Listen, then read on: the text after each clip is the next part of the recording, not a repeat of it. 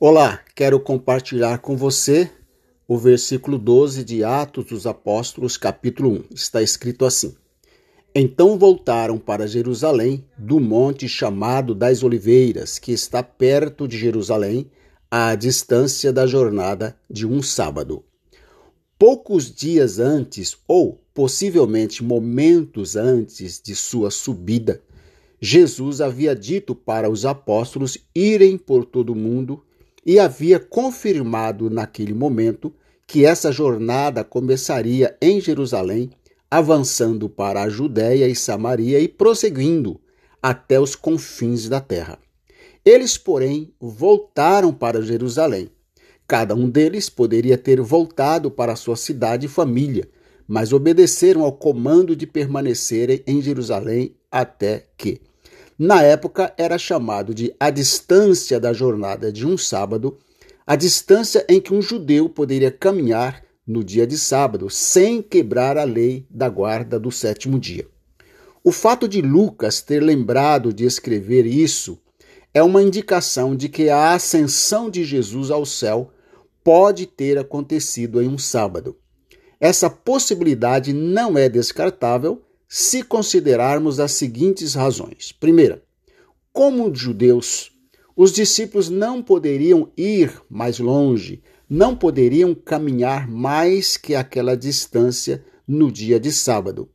Lendo a sequência do texto, dá-nos a impressão que ao chegarem em Jerusalém, a mãe e os irmãos de Jesus já os esperavam no cenáculo, local onde permaneceram por pelo menos mais dez dias. Não há como ter certeza, mas tenho a impressão que o dia do retorno do Senhor ao céu parece ter sido agendado com certa antecedência. Observo que nesse dia todos os discípulos, todos os irmãos e irmãs de Jesus estavam em Jerusalém com os seus cônjuges e filhos, os que eram casados naturalmente. E, chegado o dia de sábado, Jesus levou os discípulos para o Monte das Oliveiras e os demais ficaram no cenáculo. Eles retornaram do Monte das Oliveiras com a notícia que Jesus não mais apareceria na reunião deles, mas a ordem era permanecerem ali até que, de alguma maneira, algo sobrenatural acontecesse. Devemos também lembrar que a celebração em Jerusalém da festa de Pentecoste aconteceria dentro de dez dias. O seu retorno ao céu no sábado, dia do repouso, do descanso, estaria perfeitamente alinhado com as Escrituras. Ele é o Senhor do sábado, é o nosso descanso. Mostra profeticamente o fim de nossa labuta neste mundo e nosso retorno ao lar de onde o homem não precisaria ter sido expulso. O velho homem, nascido de Adão, fica na terra sepultado, mas o novo homem, criado à imagem e semelhança do segundo Adão, entra no descanso eterno para não mais morrer. As palavras dos anjos no versículo 11 se cumprirão, não porque eles profetizaram, não, eles não profetizaram, eles apenas lembraram aos discípulos a palavra do profeta Zacarias. Naquele dia, os seus pés estarão sobre o Monte das Oliveiras, que está em frente de Jerusalém, para o leste. Zacarias 14, 4. Para isso acontecer, naturalmente, ele terá que voltar. Portanto, ele novamente descerá mas da próxima vez será visto descendo, assim como os discípulos o viram subindo.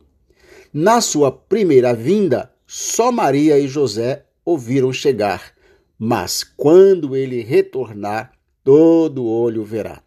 Eis que ele vem com as nuvens, e todo olho verá, até mesmo aqueles que o traspassaram. Apocalipse 1, 7. Então voltaram para Jerusalém. Os discípulos não responderam nada para os anjos, simplesmente viraram o rosto e seguiram pensativos de volta para Jerusalém. Entre linhas, dá para perceber o silêncio reinante entre os discípulos durante sua jornada a Jerusalém. O que dizer aos familiares ali reunidos? Como explicar a glória contemplada a olho nu? Que orientação dar aos que os aguardavam no cenáculo? Para refletir, deixo a seguinte, as seguintes perguntas. Você já teve alguma experiência com o Senhor que lhe deixou extasiado? Você acredita que anjos de Deus estão a todo tempo ao seu lado? Alguma vez você ficou sem palavras para contar algo que ouviu e sentiu do Senhor? Pense nisso. Que Deus te abençoe.